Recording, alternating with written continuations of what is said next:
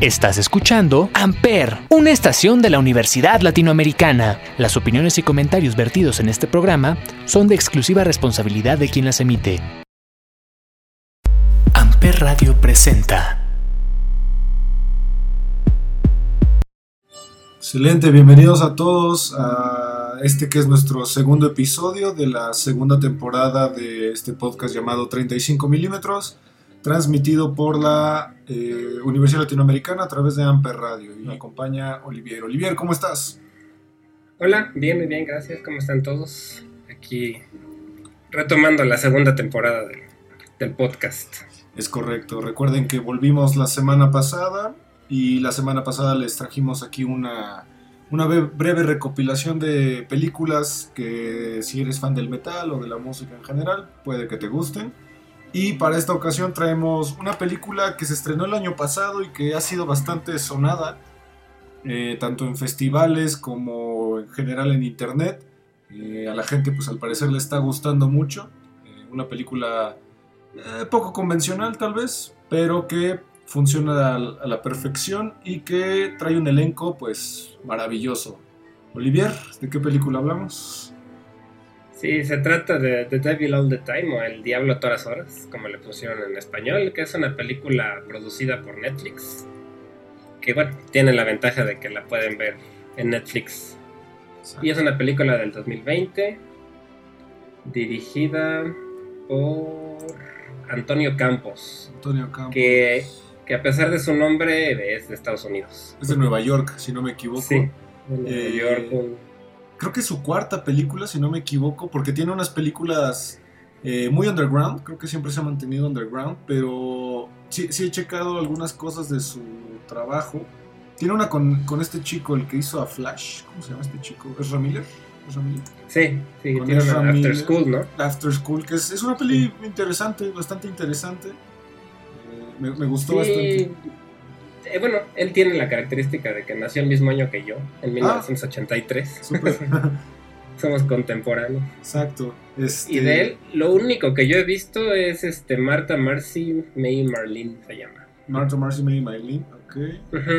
Esa es una película que también se la recomiendo. Esta es muy buena, habla sobre una chava que escapa de un culto. Ok. Y esta es su historia de, bueno, cómo trata de de escapar de este culto. Y bueno, ella es la, actriz que está ahorita de WandaVision, de ah, Wanda, Elizabeth Olsen. Elizabeth Olsen. Sí, es una película también bastante interesante. Las demás no la he visto, no las he visto sinceramente. Ok, eh, pues esta peli trae un reparto, pues completísimo. Trae a Tom Holland, que seguro lo conocen porque es el nuevo Spider-Man. Robert Pattinson de Crepúsculo, de El Faro, de todas estas pelis del estudio. Harry Potter salió ahí un ratito. Del estudio A24, que tal vez luego hablemos de eso. Bill Skarsgård, que es Pennywise de la nueva saga de eso. Eh, trae a Sebastian Stan, que es este el Winter Soldier, si no me equivoco. Sí, justo de Marvel también. Que dato curioso, este papel iba a ser interpretado por Chris Evans, el Capitán América, pero al final se quedó Sebastian Stan. Pues parece que lo recomendó, ¿no? Por lo que leí. sí. no pudo y le dijo, pues este es mi amigo, dale chance. Exacto, también está esta chica Mia Wasikowska, que si no la conocen es la que sale como la Alicia, en Alicia en el País de las Maravillas, las de mm, Tim Burton. Y uno que me encantó, que creo que es de mis personajes favoritos, que es este Harry Melling, que es el primo de Harry Potter, Dudley, creo que se llama Dudley. Dudley, sí, el primo que, lo buleaba cuando era, cuando todavía no era mago. Que aquí me parece maravilloso. Entonces, ¿de qué va la peli, más o menos? Pues es una historia centrada en la religión, en, la parte sur de Estados Unidos, es en Ohio, donde se, lleva a cabo esta película. Es, un drama, obviamente. Knox, Steve. Y bueno, trata sobre la historia de cinco personajes que se. Bueno, no personajes, sino historias distintas que se van entrelazando a lo largo de una historia completa. pero que sí gira todo alrededor de, la religión y del fanatismo religioso que existe en estas regiones de Estados Unidos. Exacto. Una peli que está ambientada como en este gótico sureño. Eh, muy, muy metido en Estados Unidos, como en lo profundo de Estados Unidos, estos pueblitos pues donde todo es casi casi campo y una iglesia que se está destartalando. Las casas igual se están ahí cayendo. Y es una peli, en mi opinión, que se siente un poquito pesada. De repente sientes un poco pesado, pero creo que es el ambiente más bien. Creo que es pesado, pero creo que los actores rescatan muy bien la peli. Tom Holland sobre todo y Robert Pattinson creo.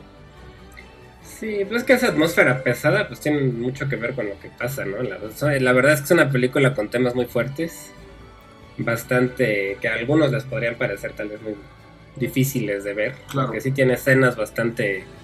Gráficas. Gráficas y sin nada de... O sea, no, no se avisa nada, ¿no? Muy directo. Sí. Entonces sí podrían resultar ser temas pues incómodos para algunas personas, tal vez. Claro, y aparte es larga, o sea, la peli dura 138 minutos, entonces es, una, es una película larga. Eh, que va más o menos como de un suspenso psicológico tal vez, no, no cae en cosas de terror ni nada, parece un thriller, en, ocasiones parece un thriller, eh, como de policías a veces, de asesinos seriales, de religión, de bullying, hay mucho bullying en la peli. Hay bullying, hay racismo también. Mucho racismo, exacto. Eh, pero en general es una peli que creo yo vale la pena ver si, eres, si, si puedes aguantar como ciertos temas, ¿no? Si no tiráis como ciertas ideas arraigadas, quizá. Sí, también si no eres sensible a, por ejemplo, la crítica sobre la religión y escenas, como decías, ¿no? Que son muy, muy gráficas. Sí, Sí, hay una escena de un perro que, que si sufriste con John Wick, esta, esta no es para ti, esta escena no es para ti definitivamente. Sí, eh, pero vale mucho la pena, sinceramente. Yo creo como tú comentaste, las actuaciones son el fuerte de esta película, yo creo. Sí, es correcto. El guion también está muy bien, está basado en una novela de un autor de Donald, que se llama Donald Roy Donald Roy. Ajá, que es muy, es muy popular la, la novela. Eh, le fue bastante bien a la novela y creo que está bien hecha la peli en cuanto a, a ritmo. O sea, te repito, se siente un poco pesada, pero más bien es el ambiente. Como que pasan muchas cosas, pero de manera muy lenta, te las va desarrollando y, y son historias entrelazadas al final de cuentas. Sí, bueno, a mí, a mí no me resultó aburrida, la verdad. No, no creo que sea aburrida como tal, ¿no? Pero sí, el ambiente sí es pesado y puede llegar a, a sofocar un poquito la temática. Pero aburrida como tal no se me hace, al contrario. es una película que sí se va desarrollando muy bien toda la trama y la tensión. Sí. Y, hasta llegar a un desenlace también bastante emocionante. Sí, eh, es un, es un desenlace muy, muy interesante. Eh, yo cuando empecé a verla y de repente empecé a ver todos estos personajes de Marvel, pensé que era como casi casi un crossover de Marvel, porque aparecen ahí el Winter Soldier, está Spider-Man, eh, Robert Pattinson que ahora va a ser Batman, entonces parece como un trabajo aparte de estos superhéroes, ¿no? Pero creo, que la peli se basa mucho en la religión, como mencionabas tú. Pues sí, realmente hasta el mismo título, ¿no? Del diablo a todas horas, habla un poco de, pues bueno, no un poco, bastante del, fanatismo religioso que existe en estas zonas pobres de Estados Unidos, donde la vida de las personas gira en torno a la religión y tienen un gran miedo a Dios, como se le comenta, ¿no? Como que todas sus acciones giran alrededor de ese miedo a, un dios o al demonio, al castigo que les pueden dar. Claro, estos predicadores que casi casi pues tienen a su pueblo, que los tienen a su merced, ¿no? Eh, que en este caso Robert Pattinson es un, es un, es un reverendo, un cura, no sé cómo se le diga, que, que, justamente está, está un poco fuera de lo que normalmente estamos acostumbrados de Robert Pattinson. Una persona muy, muy pasiva, que tiene papeles como muy contenidos. Aquí lo veo totalmente libre, no sé, no sé cómo, cómo decirlo. Exagerado tal vez. Sí, de hecho muchos comentan que les parecía exagerada su actuación, pero que a la vez eso es lo que lo hace ser buena, ¿no? Como que se apasiona tanto que te transmite esa pasión del personaje por lo que está haciendo. Y sí es un pastor metodista, me parece. Son metodistas, sí. Igual el, el, primo de Harry Potter, este Harry Melling, igual es un pastor que pues igual la religión lo vuelve loco. Sí, ¿no? Él se siente la reencarnación de Jesucristo, creo, prácticamente. Sí, que tiene los mismos poderes, ¿no? Que, Jesús.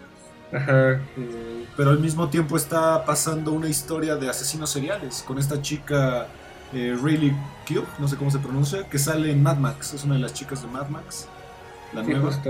Eh, y con su pareja, esposo Jason Clark, que también es un actor bastante Sí, bastante. De esos que ha salido en muchas películas que tal vez no lo pero en su cara saben quién es. Sí, pero es una, es una historia de asesinos seriales bastante interesante, porque ellos se dedican a, a fotografiar eh, a, las víctimas teniendo relaciones con, con, ellos mismos. Sí, y no es spoiler, ¿eh? no crean, esto es algo que se ve rápido dentro de la historia. Sí. Pero sí, es una pareja muy extraña que pues, realmente andan por el sur de Estados Unidos buscando a quién poder asesinar. Sí, eh, y de igual manera es una película que también trata mucho la corrupción, eh, que aquí es el papel de Sebastian Stan, el Winter Soldier, que él es un policía corrupto que pues intenta ganar las elecciones del pueblo. Sí, es como el sheriff del, del pueblo. ¿no? Todo se desarrolla en un pueblo pequeño donde son familias que inclusive dan a entender que son de estas familias donde hubo como reproducción entre ellos mismos por algunas generaciones. Incestuosas, ajá. Incestuosas, justamente. Típico de los hillbillies, ¿no? Como les llaman en Estados Unidos. Sí, es una película muy, muy de hillbilly. Eh, de hecho, Tom Holland, Robert Pattinson, Harry Melling, eh, incluso Bill Skarsgård tienen este acento sureño, ¿no? Muy, muy marcado. Sí, que eso pues, se le reconoce a Bill Skarsgård porque él es sueco, ¿no? Y viene de una familia de actores suecos muy, muy, muy conocidos. Su hermano es el que sale en True Blood, de uno de los vampiros principales de True Blood. Ajá, su padre. Su papá es un actor muy, muy conocido que hace poco salió en Chernobyl, no sé, en alguna serie de HBO, que tuvo mucho éxito y bueno. Es una familia con mucha trayectoria en el cine y en Suecia, ¿no? Sobre todo. Exacto. Eh, una peli tal vez incómoda en ciertas cosas. Incómoda de ver por los temas, porque como decías tú es gráfica pero al mismo tiempo la temática, hay momentos de la peli donde incluso te incomodas inevitablemente porque sabes lo que va a pasar, porque te la hueles.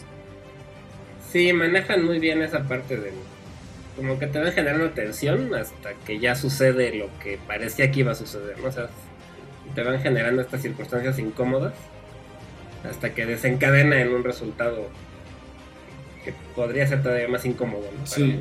Sí, ambientada muy bien porque pasan en dos épocas diferentes. Eh, Bill Skarsgård es un ex soldado que viene de Corea, si no me equivoco, de la guerra de Corea, mientras que su hijo Tom Holland está viviendo lo que es Vietnam. Sí, tienen un paralelismo ahí importante, ¿no? Entre el papá y el hijo. Y algo interesante es que el papá empieza siendo, pues estando un poco en contra de la religión y termina súper fanático, ¿no? Sí, Sí, sí, sí, por un suceso que le pasa allá en Corea.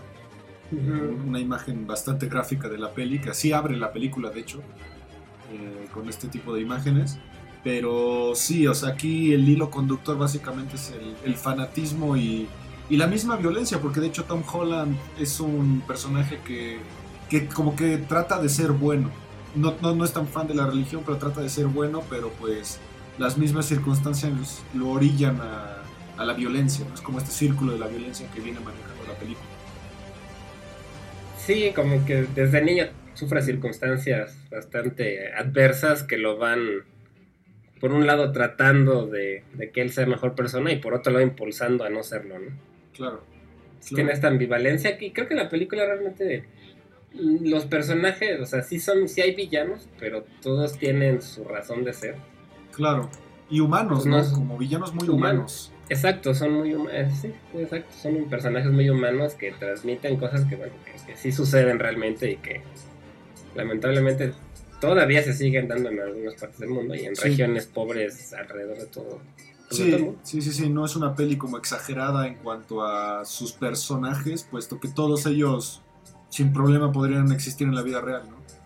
Y, y muchos son muy, muy, muy conocidos como ya sabemos estos eh, predicadores que pues abusan un poco de su comuna, eh, los asesinos en serie, eh, las personas buleadas. Hay una chica que es, es bastante buleada por el hecho de ser religiosa, muy religiosa.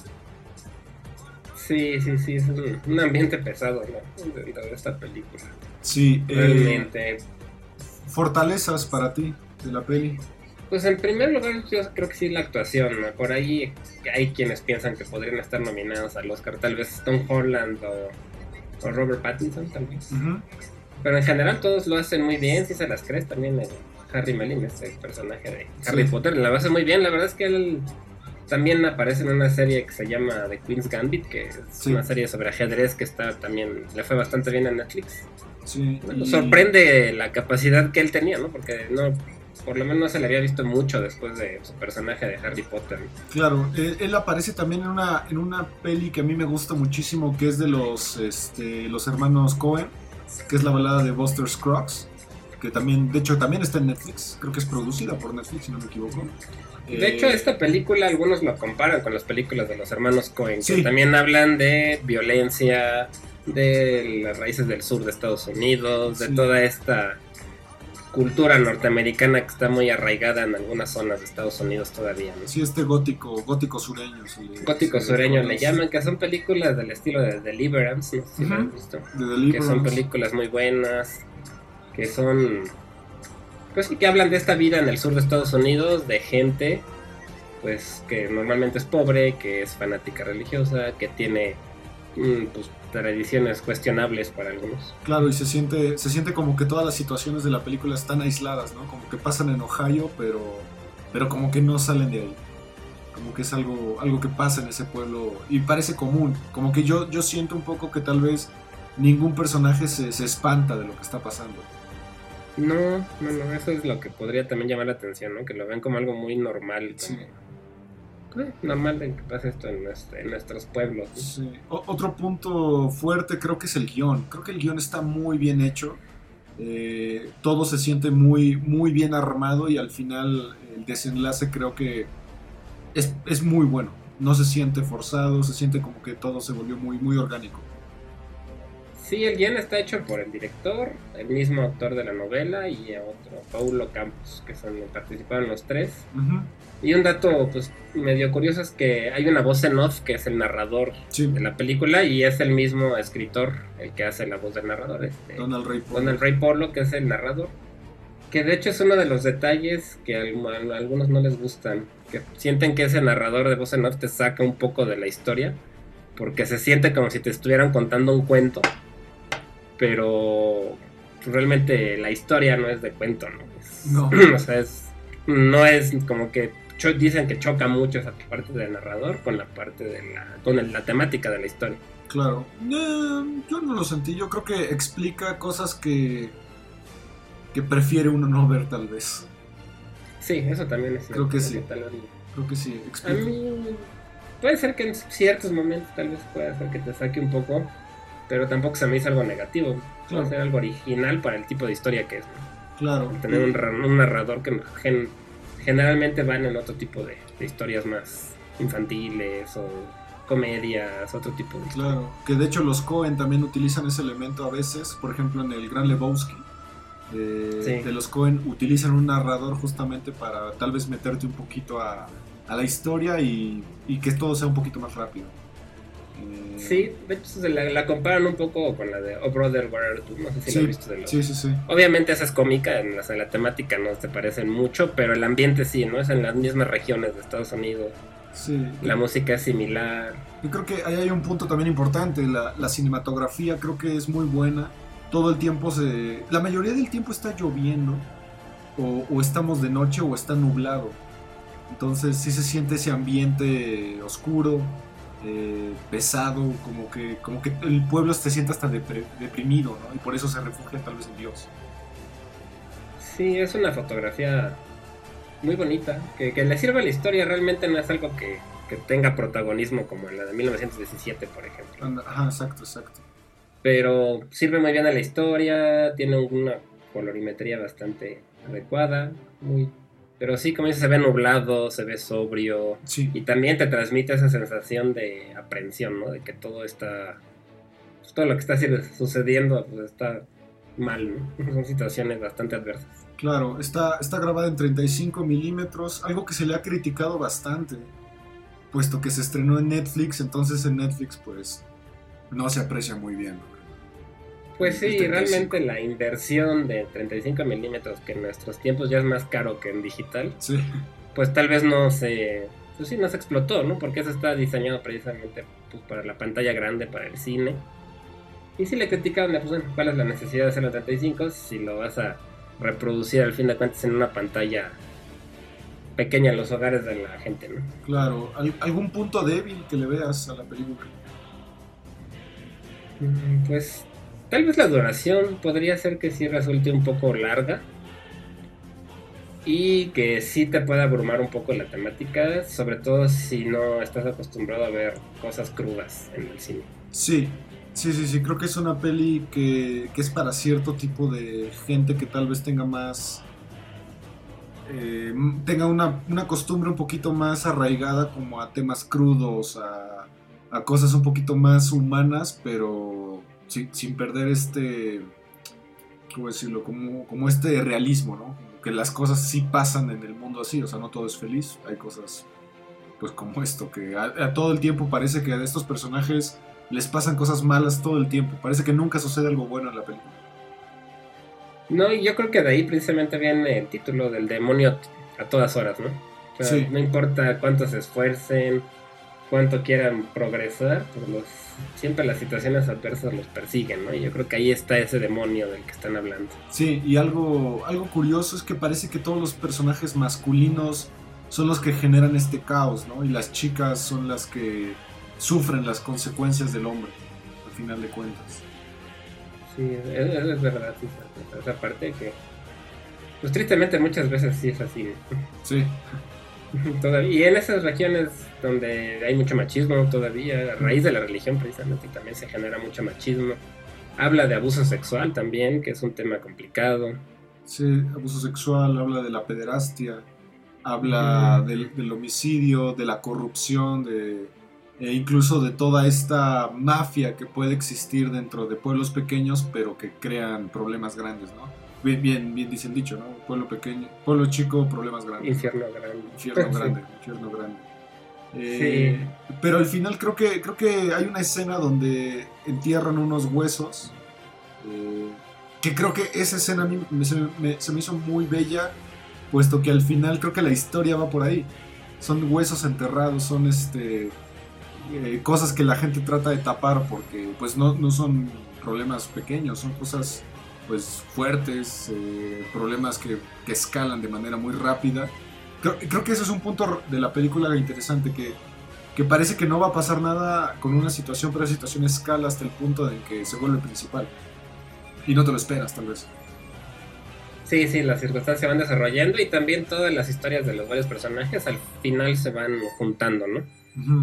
Es un guion similar a los que hace Iñardito así al principio, ¿no? Que, varias circunstancias que se juntan en una sola y ya entiendes un poco más el contexto general de la película. Sí, muy, muy similar, por ejemplo, a Amores Perros o también a los típicas de los Cohen, que los Cohen normalmente hacen eh, situaciones externas que al final un personaje o un tema las, las une, ¿no? Las interrelaciona. Las une, sí. Bueno, que en este caso sería más Guillermo Arreaga que, que Iñárritu, ¿no? Porque realmente él fue el guionista de esas películas de Iñárritu. Sí, sí, sí. Eh, creo que un punto que, he visto mucho en críticas de esta película es que Tom Holland cuesta un poco de trabajo eh, verlo de esta manera, puesto que todos estamos acostumbrados a Spider-Man de él. Entonces he leído que mucha gente le cuesta mucho trabajo creérsela a Tom Holland. No, no quiere decir que esté actuando mal, sino más bien eh, es complicado zafar al personaje de, la persona, ¿no? Como lo que le pasaba mucho a Daniel Radcliffe con Harry Potter. Sí, de hecho Daniel Radcliffe siento que precisamente por tratar de salirse de Harry Potter ha buscado puros proyectos bastante bizarros. Sí. que eh, son buenos muchos, la verdad es que él actúa también bien y tiene películas muy raras, pero no es lo que te esperarías de él, ¿no? Sí, hay una de, creo que se llama Horns, que tiene cuernos. cuernos sí, de hecho esa la escribió el hijo de Stephen King. Sí, es, bastante extraña esa peli. Pero sí, sí me cuesta trabajo tal vez a Tom Holland al principio. Ya después, conforme avanza la película, tal vez ya no. Sí, cuando lo ves por primera vez, pues sí te viene a la mente obviamente Spider-Man, porque pues es la primera cosa que hizo realmente popular, ¿no? Creo que de, ni de más niño ya había hecho algunas otras cosas como actor infantil, pero realmente pues, Spider-Man fue el que lo levantó como actor. Al, que me tardé mucho tiempo. perdón, el que me tardé mucho tiempo en reconocer fue, este, fue al Winter Soldier. No, no te, sabía que lo conocía, pero no me acordé de dónde hasta que. De hecho, yo al principio pensaba que era el de, Game of Thrones, el de. Ah. El King in the North. Ajá, sí, sí, sí. Pero ya después que vi bien, este, no, pues no, sí era él. Se ve Lo muy que pasa es que está, está más cachetoncito, digamos. Sí, como Menos que- marcado que en la de Marvel y es como Sí. que se ve un... No es que esté gordo, pero no se ve igual de... Pero como que le pusieron este típico como policía, ¿no? Que es como gordinflón, eh, poco atlético tal vez. Eh, pero sí, este, a mí sí me costó mucho trabajo reconocerlo. eh, no, no, no tenía ni idea quién era, pero sí sabía que lo conocía. Sí, justo. Pero en general la peli creo que funciona bastante bien, pero tal vez no es para cualquiera, creo yo. No, si los incomodan, si te incomoda el cine crudo y tal vez el ritmo que empieza lento, puede ser que no te vaya a gustar. Sí, sí, este Pero si le das la oportunidad, siento que sí tiene un. Pues un- una recompensa. Ya desde cuando empieza a desarrollarse la parte más importante, ¿no? El clímax de la película. Ya siento que ya tiene esa recompensa de haberte aguantado la parte que podría parecerte lenta y distinta. Sí, tal Pero vez. creo que es una película que pueden ver todos. ¿no? Bueno, Sí, para adultos, eso sí. No, Sí. no es para niños ni para adolescentes, Sí, pero claro. adultos, desde adultos jóvenes hasta adultos grandes, podrían disfrutarla, yo sí. sí, tal vez porque tarda un poquito en arrancar, ¿no? Eh, un, un pedazo importante del inicio pues es Bill Skarsgård y pues Tom Holland y Robert Pattinson aparecen ya mucho después. Entonces, eh, tal vez por ahí arranca un poquito lento, pero va agarrando ritmo y al final la película se vuelve una vorágine de todas las situaciones que se entrelazan, ¿no? Sí, y es un personaje pues que no te esperas de Tom Holland tampoco, porque digo, Spider-Man pues es un chico súper alegre, buena onda. Y aquí pues por sus mismas circunstancias, pues no es todo lo contrario en algunas maneras, ¿no? Entonces sí, creo que sorprende. Sí, Y él yo, yo siento que le, que le está yendo bien, está tratando de, de hacer cosas más allá de Spider-Man. Sí, claro. Cosa que, por ejemplo, para Robert Pattinson creo que sí funcionó. Se salió de Crepúsculo y empezó a agarrar proyectos que a él le gustan. Eh, si, si no saben nada de Robert Pattinson fuera de Crepúsculo, yo, yo les recomiendo personalmente El Faro. El Faro se me hizo una película maravillosa. Eh, solo es él y William Dafoe. No hay, no hay nadie más en la peli. Eh, Por ahí se meten un par, pero Ah, sí. pero- poquitito. sí, casi cuadros, casi, casi.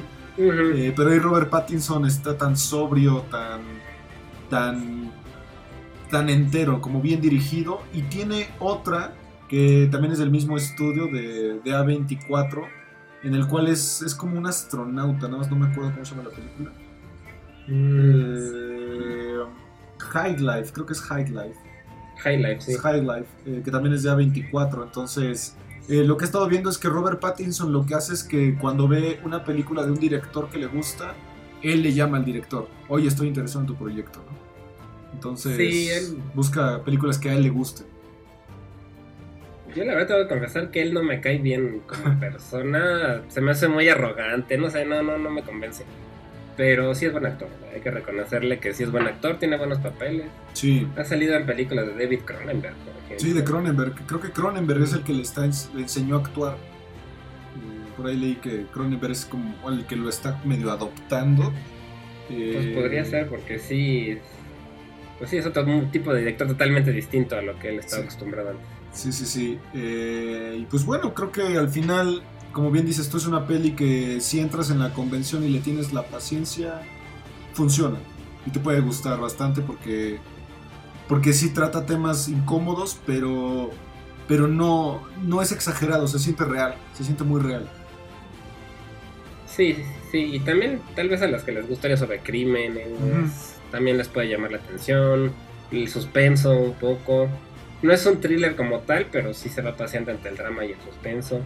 Sí, tiene ahí sus elementos de asesinos seriales, eh, sus historias entrelazadas, el fanatismo, habla sobre la guerra también un poco, sobre la guerra. Eh, recordemos que está ambientada entre Corea y Vietnam, entonces ahí sí tiene sus elementos. ¿no? Sí, la verdad, yo siento que de Netflix creo que es de lo mejor que ha sacado este... Bueno, no este año, sino el pasado. El año pasado, 2020. Y bueno, tienen las esperanzas de que pueda obtener algunos premios. Pues ojalá Película. Sí, sí vale la pena, es una peli que vale mucho la pena Solo hay que tenerle la paciencia necesaria. Sí.